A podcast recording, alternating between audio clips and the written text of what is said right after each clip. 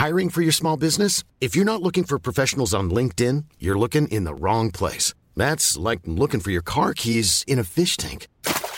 LinkedIn helps you hire professionals you can't find anywhere else, even those who aren't actively searching for a new job but might be open to the perfect role. In a given month, over 70% of LinkedIn users don't even visit other leading job sites. So start looking in the right place. With LinkedIn, you can hire professionals like a professional. Post your free job on linkedin.com slash people today.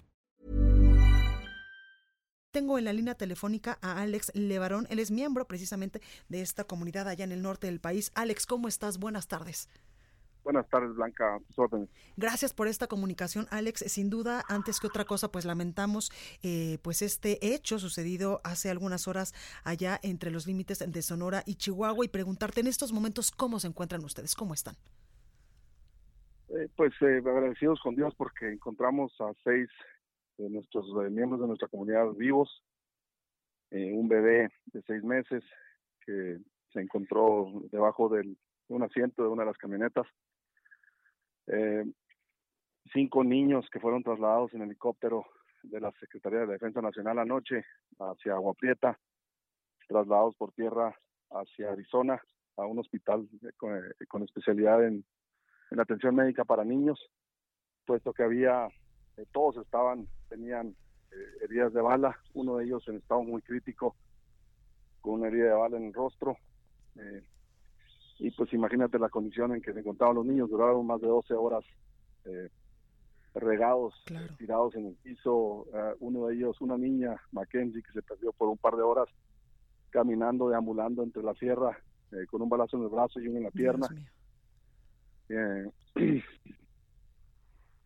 entonces, pues ha sido una situación bastante difícil todas las noches, la madrugada, al pendiente del traslado de ellos. Ahorita hace una hora. Están en Phoenix, ¿verdad, Alex?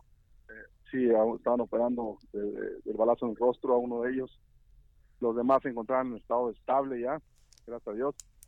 Eh, pero lamentablemente murieron en esta masacre eh, las tres madres, dos bebés de seis meses cada uno y otros cuatro niños.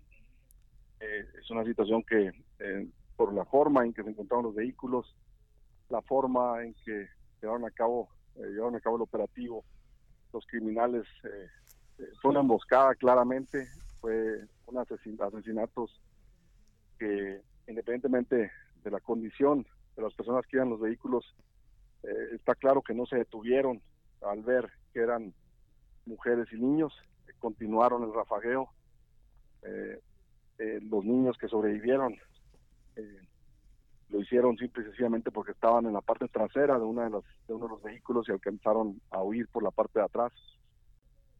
Ahorita la comunidad está eh, destrozada, estamos eh, eh, desde todas partes de México y Estados Unidos viajando hacia el punto.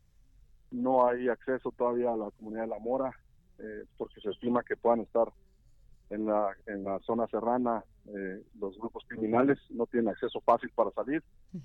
Eh, por lo tanto, estaremos esperando las próximas horas para tomar decisiones con respecto al último adiós de estas nueve personas que fallecieron. Alex, eh, quiero preguntarte, ¿ustedes consideran que esta, este lamentable hecho fue una equivocación, que tal vez eh, confundieron estos vehículos donde iban tus familiares con vehículos donde posiblemente se transportaban criminales? Eh, llegamos a pensar eso anoche que empezó a circular la información en nuestros grupos familiares, eh, pero eh, me puede mucho decir que, ya no estamos tan seguros, la forma en que encontraron los cuerpos, la forma en que uno de los niños relata cómo su madre trató de gritar bajándose del vehículo con las manos alzadas para detener el rafagueo, nos indica que no solo ya estaban conscientes de que no eran, no había varones en el vehículo, no había una amenaza, eran mujeres y niños y, no detuvieron su ataque. Eh, quiero pensar que algún tipo de mensaje dirigido hacia la población civil, eh, más que otra cosa, tratar de, dirigir la presión social hacia otro grupo criminal, no sé. Lo que sí te puedo decir claramente es de que esto no fue un fuego cruzado, fue una emboscada clarita, eh, en donde tuvieron oportunidad de replegarse de los, de los balazos, los criminales, y no lo hicieron. no dejaron de disparar, hicieron todo lo que pudieron, inclusive hacer explotar una de las camionetas en donde murieron cuatro niños y una mujer. Entonces, esto nos haría pensar, Alex, que fue un ataque directo hacia la comunidad, hacia los civiles, incluso hacia eh, la familia Levarón, que pues mucho se ha dicho que ustedes son activistas en contra, precisamente lo que pasa en este estado del país, en contra de la inseguridad que se vive todos los días, en contra de estos narcotraficantes que no dan tregua. Lo que sí te puedo decir es de que nosotros eh, eh, ha habido poco activismo reciente en los últimos años el activismo más fuerte que tuvimos fue a raíz de los incidentes del 2009 en donde mataron a dos de nuestros miembros. Sí. En los últimos años nos hemos concentrado en redirigir nuestra energía hacia consolidar la seguridad interior de nuestras eh, comunidades, tratar de apoyar a los gobiernos en turno para que puedan eh, exitosamente implementar estrategias de seguridad que no están funcionando lamentablemente.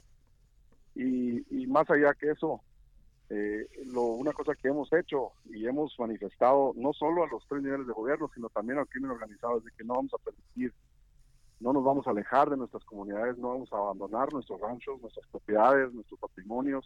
Claro. No nos vamos a ir con la cola entre las patas a otra parte del país o a otro país. Eh, entonces, eh, hemos dejado claro que vamos a defender eh, nuestra eh, todo lo que nos ha costado eh, más de 100 años de construir. Entonces, eh, esa sigue siendo nuestra postura. Lamentablemente, cuando suceden estos incidentes, te hacen dudar. Yo creo que la comunidad está más que más que decidida en enfrentar esto como lo hemos hecho en, años anteriores. Alex, por último, preguntarte el llamado a las autoridades mexicanas y también a las autoridades estadounidenses, al presidente Donald Trump, al presidente Andrés Manuel López Obrador, ¿cuáles? Dejen de jugar a la política. El presidente Trump no tiene ni una credibilidad para hacer comentarios como los que hizo en Twitter esta mañana. El presidente de México tiene que aceptar de alguna otra forma, con dignidad, que está rebasado el gobierno de la República para enfrentar los otros criminales. Ya lo vimos en Culiacán. Está claro que el gobierno de nuestro país eh, ha sido rebasado por eh, las fuerzas del mal y, y y yo creo que lo primero que tenemos que hacer, o deben de hacer ellos, es, eh, es encontrar eh, puntos de coordinación para lograr ser más exitosos. En parte de Estados Unidos no se puede ver el fin de, los carteles en México sin la disminución del consumo de drogas en Estados Unidos. Tampoco se puede ver la disminución de la violencia en México sin, sin las armas americanas.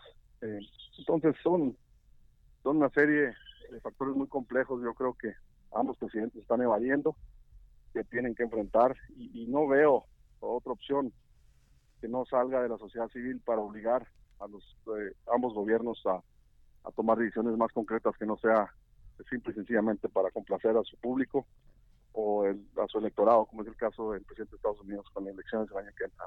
Pues ahí está Alex Levarón, muchas gracias en verdad por tomar esta comunicación, por eh, tus palabras y también eh, pues un sentido pésame de toda la producción y todo el Heraldo de México a tu familia por estos lamentables hechos. Muchas gracias, les agradezco mucho y, y sobre todo les agradezco porque hay algo que a lo mejor mucha gente no entiende. Los videos que hemos circulado, la información que hemos estado circulando, imágenes de niños, ha sido con la intención eh, de difundir información cruda, difícil de procesar, pero a petición de los mismos padres de esos niños, de esas familias, eh, hemos hecho eh, un gran esfuerzo y con la ayuda de ustedes y las redes sociales para que este tema no muera, porque si no hubiéramos logrado eso el día de ayer, este tema se hubiera quedado en un tema, en una carpeta de investigación de la Fiscalía de Sonora de Chihuahua y hasta hubiera llegado el tema, ¿no? Y yo creo que esto es algo más profundo para todo el país. Muchas gracias. Perfecto, Alex, gracias. Bueno, pues ahí lo tenemos. ¿Y eh, quién o quiénes son la comunidad de los Levarón que se, eh, pues se posicionan allá en el norte del país? La comunidad fue establecida en la zona alrededor de 1924 por Alma Dyer Levarón con varios miembros de su familia.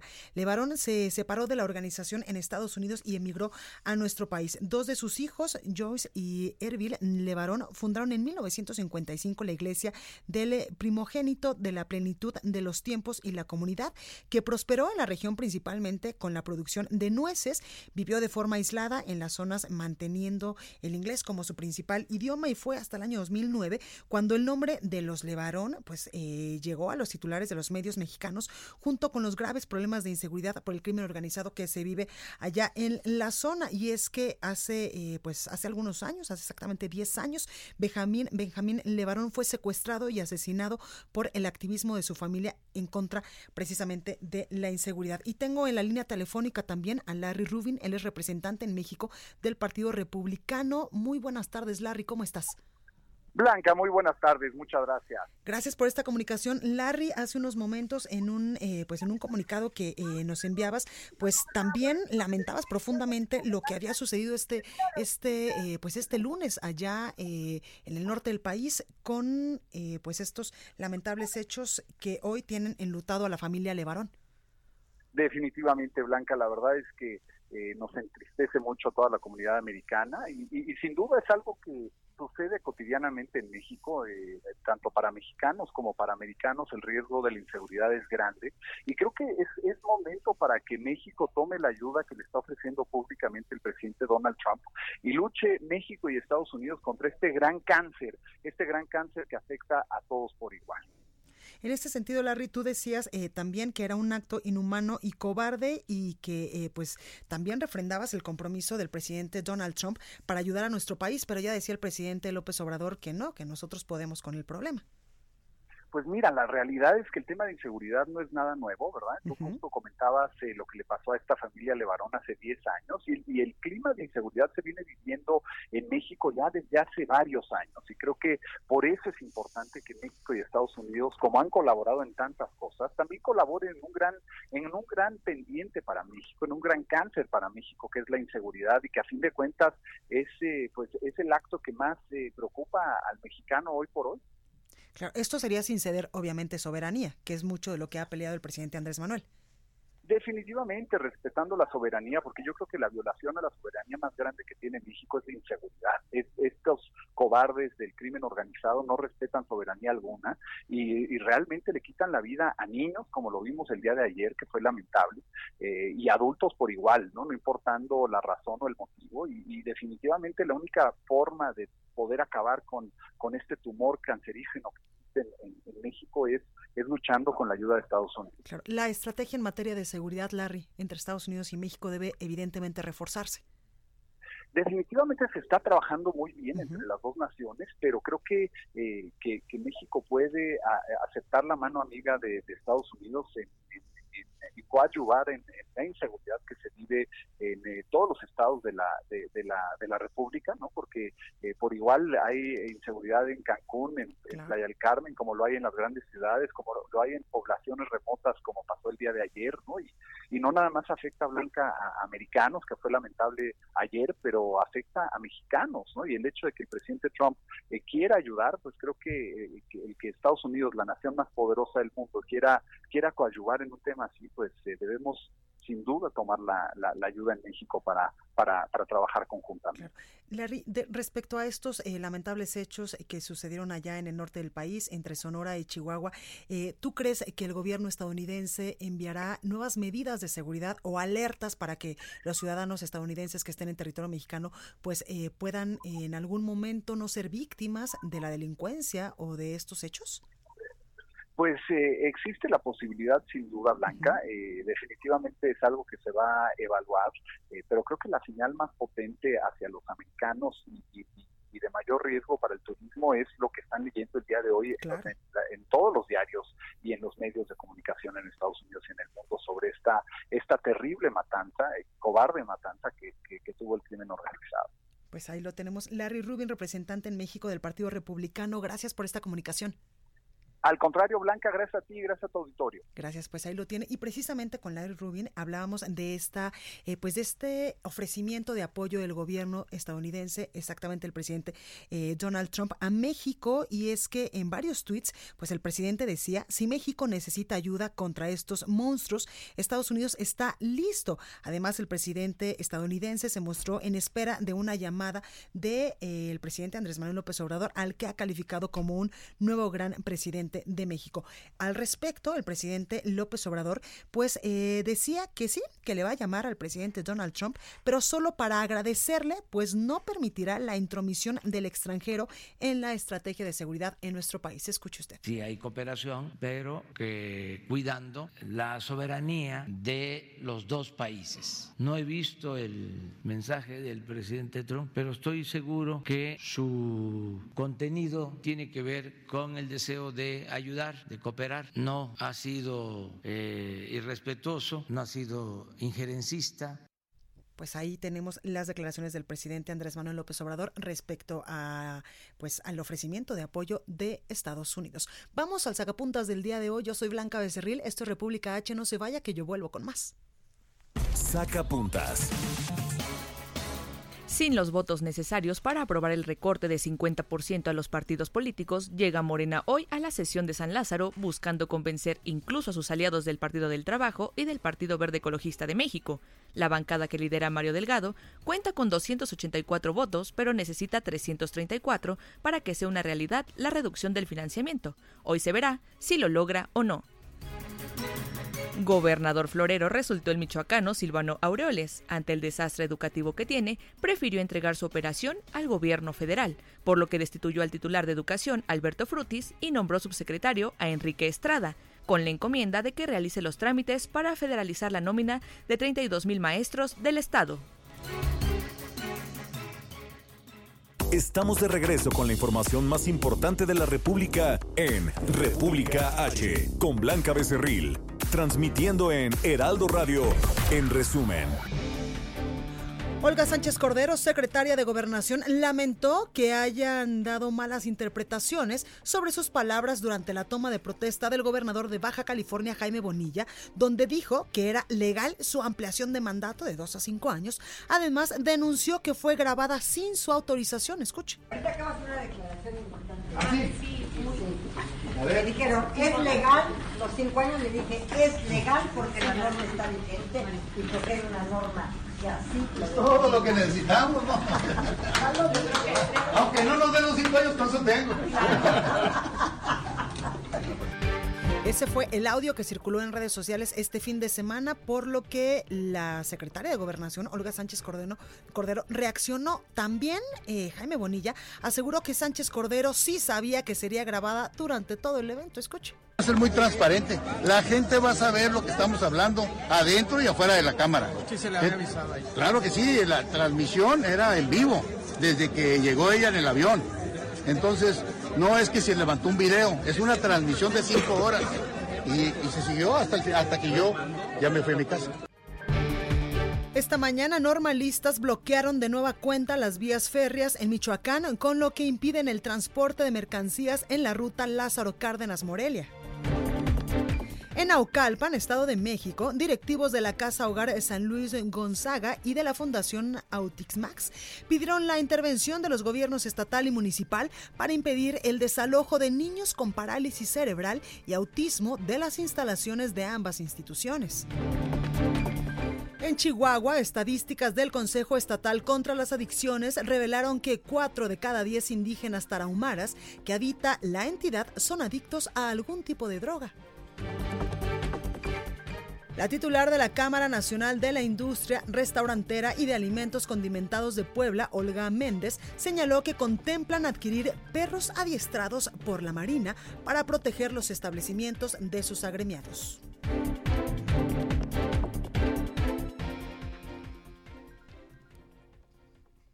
Bueno, continuamos con más información y regresamos con más información aquí en República H. Pues ya durante esta primera media hora le informábamos del lamentable suceso eh, que eh, pues eh, le cobró la vida a nueve personas allá entre Sonora y Chihuahua con la familia de Levarón. Bueno, pues el presidente Andrés Manuel López Obrador, aparte de enviar sus condolencias hoy en su conferencia matutina, también hablaba de los hechos de violencia que se han registrado en los últimos días en varios puntos del territorio nacional. El presidente afirmaba que su gobierno ya tiene resultados sobre el tema de seguridad, pues se ha podido detener la escalada de violencia en el país, dice el presidente Andrés Manuel. Escúchalo. Ya tenemos resultados, ya se ha podido detener la escalada de violencia, pues sí tengo que seguir hablando de el modelo neoliberal porque ese fue el que causó toda esta desgracia. Imagínense si después de 36 años, en 11 meses, se logra revertir pero la Comisión Nacional de Derechos Humanos no está tan de acuerdo con estas declaraciones del presidente López Obrador y es que luego de la masacre de estos nueve integrantes miembros de la familia Levarón allá en Chihuahua y Sonora, la Comisión Nacional de los Derechos Humanos señaló que la violencia en el país parece no tener límites. El ataque a la familia norteamericana y mormona se dio cuando se dirigían, eh, ya se lo he comentado, hacia el rancho La Mora, esto en, en Chihuahua. Dice en un comunicado de prensa la Comisión Nacional de Derechos Humanos que la gravedad y la hazaña del ataque ataque perpetrado el día de ayer denota el nivel de riesgo en el que se encuentran muchas regiones del país, donde miles de personas están expuestas a la violencia criminal que parece no tener fin. Se requiere de la intervención de los tres niveles de gobierno, pide la CNDH, para lograr la pacificación por la vía de derecho, logrando la tranquilidad y la seguridad de toda la población. Por estos hechos, el organismo autónomo pidió a las autoridades estatales protección para toda la familia de Levarón, de la cual, pues, lamentablemente perdieron la vida nueve personas. Y hoy está compareciendo allá en el Senado de la República el secretario de Seguridad y Protección Ciudadana, Alfonso Durazo, pero no comparece ante el Pleno, sino ante las Comisiones Unidas, esto para rendir cuentas sobre el operativo fallido allá en Culiacán, Sinaloa. Al respecto ha dicho lo siguiente.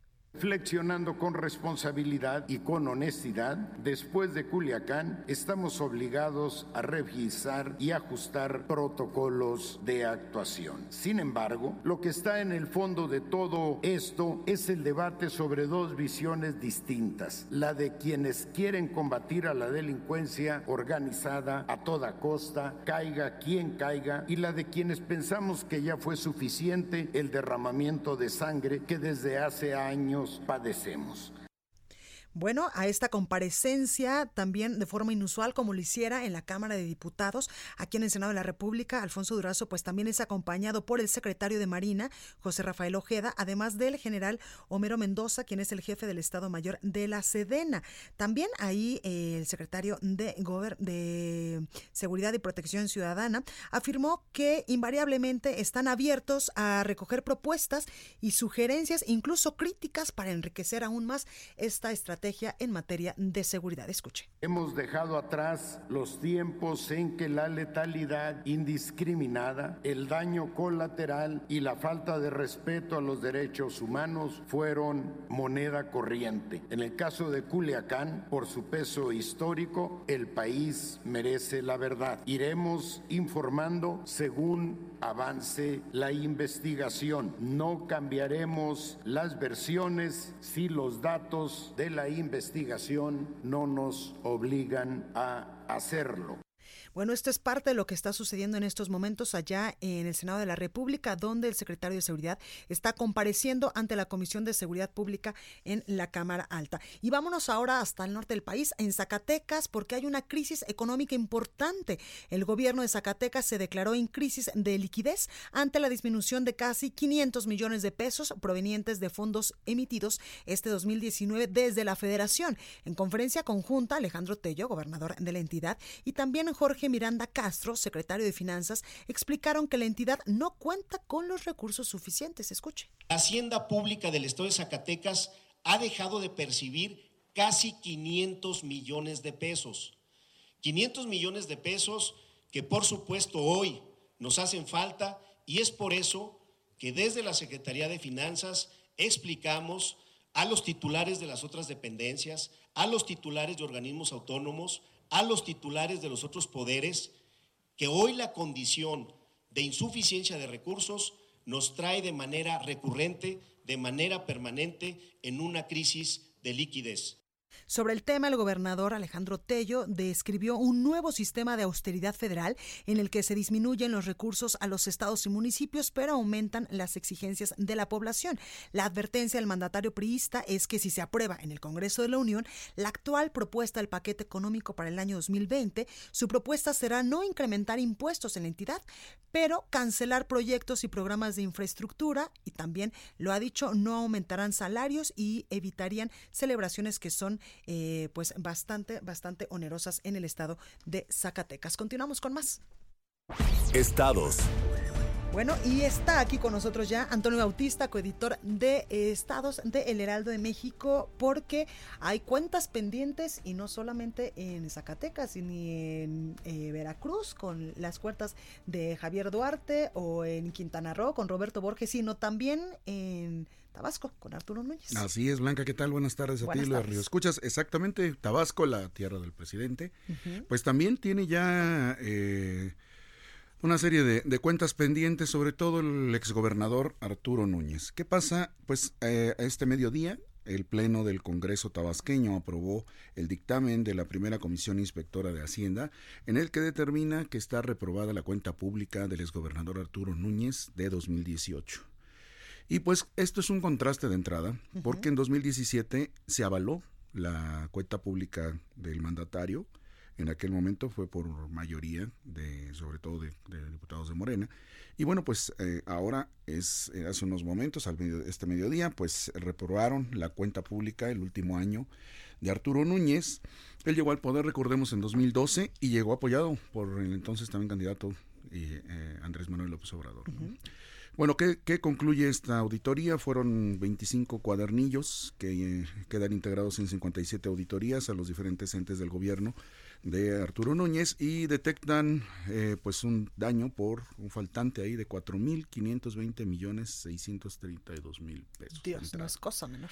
Aunque el, el, costo no queda muy claro porque también en octubre pasado el mismo gobernador, Adán Augusto López, dijo que había un hueco financiero por 5 mil millones de pesos en el Estado. En ese momento reveló que eh, ante las críticas que le hacían de que dónde estaba la austeridad del actual gobierno, pues él dijo que ya no se pagaba, en aquel momento lo señaló, estamos hablando del mes pasado, que ya no se pagaban 80 mil pesos al año por alquiler de avión o 30 mil pesos al año por alquiler de helicóptero, lo que nos lleva a deducir pues que eso es lo que estaba gastando el exgobernador tan solo en, en aeronaves para poder movilizarse. Bueno, es que pobre de Tabasco, eh, Antonio, porque si no es al, eh, Arturo Núñez, fue en su momento Andrés Granier, que te acuerdas la cantidad de zapatos, la colección de zapatos tan enormes que tenía, solamente por decir algo. Así es, y que, que eh, fue su, dicen por ahí que la, por la boca mora el pez, fue su mismo, su misma, sus mismos dichos, el revelar su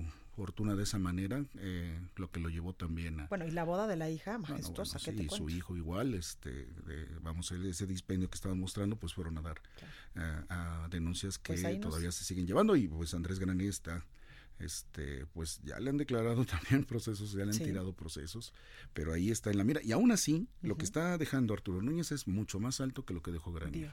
En aquel momento, si mal no recuerdo, Granier dejó tres mil, un faltante como de tres mil millones, poco más de tres mil millones de pesos. Ahorita son más de cuatro mil seiscientos millones de pesos. Es, vamos, mucho dinero. Eh, esta, esta auditoría ya, ya derivó en nueve, nueve denuncias, seis de ellas contra eh, entes eh, de, que entregaron su auditoría en 2017, pero tres son contra el último año de Núñez y dos son en particular contra el gobierno del presidente. Uno, una denuncia es para la Secretaría de Planación y Finanzas, que pues su titular ya falleció, Ahmed Romo Ramos, ya, ya, falleció. Una de las denuncias es contra él y la otra sí es contra el gobierno directamente de Núñez, es contra Núñez, contra su esposa y varios de sus secretarios. Su esposa tenía a su cargo el DIF estatal y pues tan solo el año pasado tenía un presupuesto de más de mil millones de pesos, ¿no? Y no, no queda claro qué va a pasar. ¿Qué sigue ahora? Bueno, pues ahora que ya lo aprobó el Congreso, que ya quedó avalado, eh, el órgano superior fiscalizador del Estado tiene 15 días para entregar a cada ente los 15 días hábiles para entregarle los informes. Estos a su vez tienen 30 eh, días hábiles también para responder. Y otra vez, el, órgano fiscalizador tiene 120 días hábiles para analizar. O sea que esto todavía va para largo. Exactamente. Y como dicen, eh, Antonio, además de que Tabasco es un lugar súper bonito, dirían, eh, diría la canción, es que Tabasco es un Edén. El Edén. Y sí, es un Edén, pero lamentablemente no es un Edén para los ciudadanos ni para los tabasqueños sino para estos pillos de estos políticos que nada más se enriquecen. Sí, caramba. Y, bueno, Adán Augusto desde su campaña ya en el gobierno dijo que eh, iba a tomar medidas en contra de Arturo Núñez, pero resulta que vamos ya al año en el poder de, y no vemos y no pasa nada. ¿no? Eh, el mismo presidente Andrés Manuel López Obrador en agosto pasado dijo que a pregunta expresa de si procedería contra Arturo Núñez, él dijo que lo suyo no es la venganza y que a menos que el pueblo no, pero lo la pidiera, sí. claro, claro, a menos que el pueblo lo pidiera, entonces este, habría, habría denuncias, que sabía que había algunos señalamientos en el Estado, pero que esos tendrían que solventarse en, el Estado y a menos que, que el pueblo lo pidiera, procederían contra Núñez, porque en caso contrario también tendrían que proceder contra los expresidentes y que lo suyo no es la venganza. No, bueno. Pues ahí lo tenemos. Muchas gracias, Antonio. Blanca, pues estamos pendientes. Perfecto. El análisis. Bueno, y continuamos con más temas de seguridad y tengo en la línea telefónica a Manuel Emilio Hoyos, él es presidente del Observatorio Sonora por la Seguridad. Manuel, buenas tardes, ¿cómo estás? Eh, buena tarde, Blanca. Buena tarde a todo el auditorio, a tus órdenes. Gracias, Manuel, por esta comunicación. Pues ya iniciamos, eh, lamentablemente, este espacio informativo con la noticia de estas nueve personas de la familia Levarón que eh, perdieron la vida en una emboscada allá entre los límites en Sonora y Chihuahua. ¿Qué es lo que está pasando en esa parte del país, Manuel?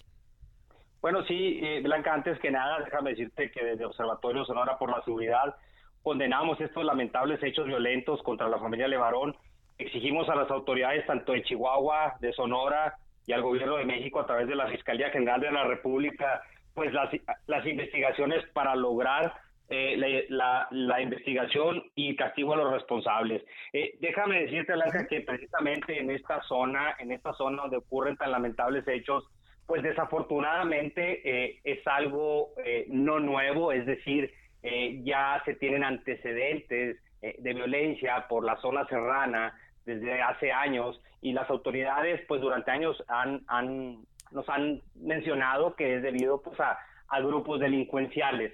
Eh, el problema, vaya, es de que eh, si bien sabemos que hay un antecedente, eh, lo que es grave es que ese, ese antecedente continúe. ¿Y qué quiero decir con que continúe? Que desafortunadamente ante los terribles hechos del día de ayer, pues vemos que todavía no se ve una ruta a trazar de, para disminuir eh, el índice de peligrosidad y de violencia que se da en esa región. De repente se aprecia una aparente calma, pero sin embargo, eh, pobladores de las regiones serranas pues indican eh, muy constantemente el, el ver a personas armadas en la región y eso es pues preocupante, ¿no? Ya que al anunciar eh, al anunciar el gobierno federal los, las regiones prioritarias para dar seguridad en el país, pues tal pareciera que esos puntos como los los que los límites de Sonora con Chihuahua, pues pareciera que no han estado en el en el mapa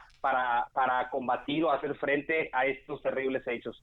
Claro, en este sentido, Manuel, ¿qué es lo que necesita eh, reacomodarse o repensarse en la estrategia en materia de seguridad? Tú eh, no lo acabas de decir, tal parece que esta región entre los límites de Chihuahua y Sonora, pues es una región que eh, en algún momento pues ha estado descuidada porque las acciones o la estrategia en materia de seguridad se ha focalizado tal vez, por ejemplo, ahora en Culiacán, Sinaloa o en Veracruz o en otros estados del país, en Tamaulipas, donde también suceden hechos lamentables como los de este, los de este lunes.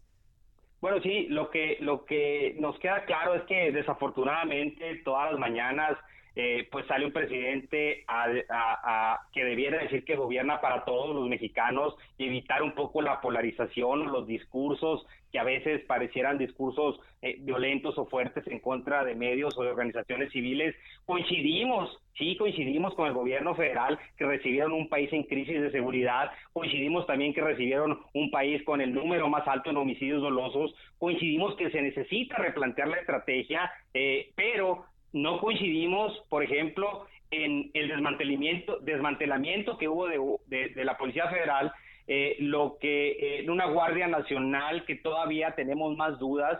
Eh, nosotros creemos, Blanca, que más allá de hablar de abrazos o más allá de hablar de exterminios, tenemos que hablar de Estado de Derecho, tenemos que hablar de inteligencia, de investigación, de autoridades capaces y responsables para hacer frente a todo esto que es uno de los puntos centrales que, que ustedes eh, lo, lo, pueden analizar más en el tema de la comunicación, si bien hemos visto fallas en la comunicación, eh, también hemos visto, pareciera, fallas en la operatividad. ¿Y qué, quiero, qué queremos decir con esto? Vimos el caso Culiacán, ha habido otros casos, por supuesto, vemos este terrible caso donde mujeres y niños son masacrados eh, de esta manera, pero la operatividad, ¿qué queremos decir? La reacción que tiene que tener el gobierno ante situaciones como estas nos sigue quedando pues poco clara. Esperemos que esto sirva para replantear nosotros desde el Observatorio Sonora por la Seguridad, al menos lo que lo que va desde finales de 2015, hemos hemos puesto en la mesa la necesidad de generar un pacto por la seguridad donde señalemos, donde definamos objetivos, eh, con responsables, una calendarización, eh, con un presupuesto y que sea abierta al escrutinio público para realmente saber si vamos en una ruta hacia la disminución o al menos atenuar los problemas que se están presentando. Claro. Manuel, hoy el presidente Donald Trump, el presidente estadounidense, pues le decía al presidente Andrés Manuel López Obrador que él estaba en la mejor disposición de brindar apoyo, de brindar eh, pues asesoramiento para combatir ya de manera pues táctica y de manera frontal a estos criminales, a estos narcotraficantes y el presidente López Obrador decía que sí, que muchas gracias, que le iba a decir en una llamada que eh, tuviera con el presidente Donald Trump, pero que la seguridad pues era asunto de los, de los mexicanos. Bueno, yo creo que eh, debiera de decir al presidente de una manera eh, obviamente muy institucional que evidentemente la mejor manera que nos puede ayudar el gobierno estadounidense es eh, en la cuestión de la entrada ilegal a México de armas de fuego, en mejorar las capacidades eh, de, investigación para evitar ese gran, gran eh, tema, problema de armas ilegales a nuestro país. El mismo gobierno federal ha señalado que el 70% de las armas que entran a nuestro país son precisamente del lado de Estados Unidos. Entonces, creo yo que se tienen que reforzar estas estrategias Además, evidentemente, de que México le tiene que seguir apostando a una política de drogas hacia una despenalización y por supuesto que todos queremos que las situaciones mejoren, pero también creemos que la mejor manera de hacerlo es que las decisiones se tomen en base a evidencia, en base a evidencia que se tiene y, y no base en humores políticos, que eso nos daña a todo el país. Totalmente, pues ahí lo tenemos, Manuel Emilio Hoyos, presidente del Observatorio Sonora por la Seguridad. Gracias por esta comunicación para el Heraldo Radio. Gracias a ustedes, Blanca, y a sus órdenes. Gracias, buenas tardes. Bueno, pues vamos a más información, información, no sé si decirle más amable o decirle información que la verdad que es lamentable, pero usted para su cumpleaños, ¿dónde quisiera festejar? ¿En Palacio Nacional, en Bellas Artes, en algún palacio municipal? ¿Dónde le gustaría? ¿Cree que se pueda? Bueno, pues creo que en Guadalajara, allá en Jalisco, sí se puede. Mayeli Mariscal, cuéntanos qué fue lo que pasó allá en el municipio de Guadalajara. Hola, ¿qué tal Blanca? Buenas tardes. Así es, el pasado 31 de octubre se realizó una boda al civil, esto en la sala de expresidentes en el Ayuntamiento de Guadalajara. Ha generado bastante polémica, el hecho lo denuncia la regidora de Morena, Claudia Delgadillo, y eh, pues comenta que esta es una irregularidad porque pues realmente no es el uso que se le debe de dar a un eh, pues edificio, sobre todo público en donde se encuentra pues el ayuntamiento de Guadalajara. Y sin embargo pues también eh, la regidora Claudia Salas que es regidora del partido Movimiento Ciudadano es quien sube a sus redes sociales eh, porque bueno la boda del civil se trata de una funcionaria que es asesora de ella. Eh, esta funcionaria pues se encarga de llevarle sus redes sociales y la atención a medios decide eh, pues casarse en este eh, ayuntamiento.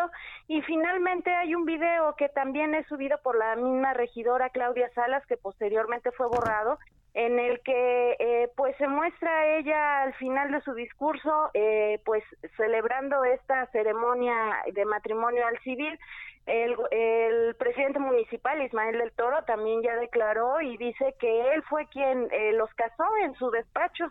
Sin embargo, pues ahí quedan las dudas porque pues hay un video, todavía por ahí está eh, la evidencia de que la regidora Claudia Salas es quien los casa, incluso así lo menciona en sus redes sociales. El presidente dice que él los casó y sin embargo en otra de las fotos se ve que hay eh, un juez del registro civil también ahí presente que está eh, pues celebrando a un lado de la regidora de Movimiento Ciudadano. Eh, el hecho pues ya fue denunciado a través de la Contraloría Municipal para que sea investigado y pues el presidente municipal finalmente comenta que cualquier ciudadano que esté interesado en que él oficie su enlace al civil pues que no lo prohíbe la ley. Si su agenda se lo permite, con todo gusto podría, eh, pues él casarlos como juez autorizado. Y ahí precisamente eh, y utilizar el Palacio Municipal como salón de eventos sociales. Oye Mayeli, pues entonces yo te voy a dar una lista para que el 28 de abril, que es mi cumpleaños, pues puedas ayudarme para que pueda festejar, no sé, igual en el Teatro de Gollado o en el Hospicio Cabañas, digo. Pues sí, en el Hospicio Cabañas de hecho ya se renta también, pero en el ayuntamiento pues es hasta cierto punto novedad. Él dice que no se no se realizó ningún cobro, no fue rentado el lugar, simplemente pues ahí se llevó a cabo eh, pues un convivio, así lo dijo el presidente municipal Ismael del Toro, el convivio después de que se celebró este enlace matrimonial al civil. Bueno, pues qué convivio tan increíble tuvieron allá. Muchas gracias Mayeli Mariscal.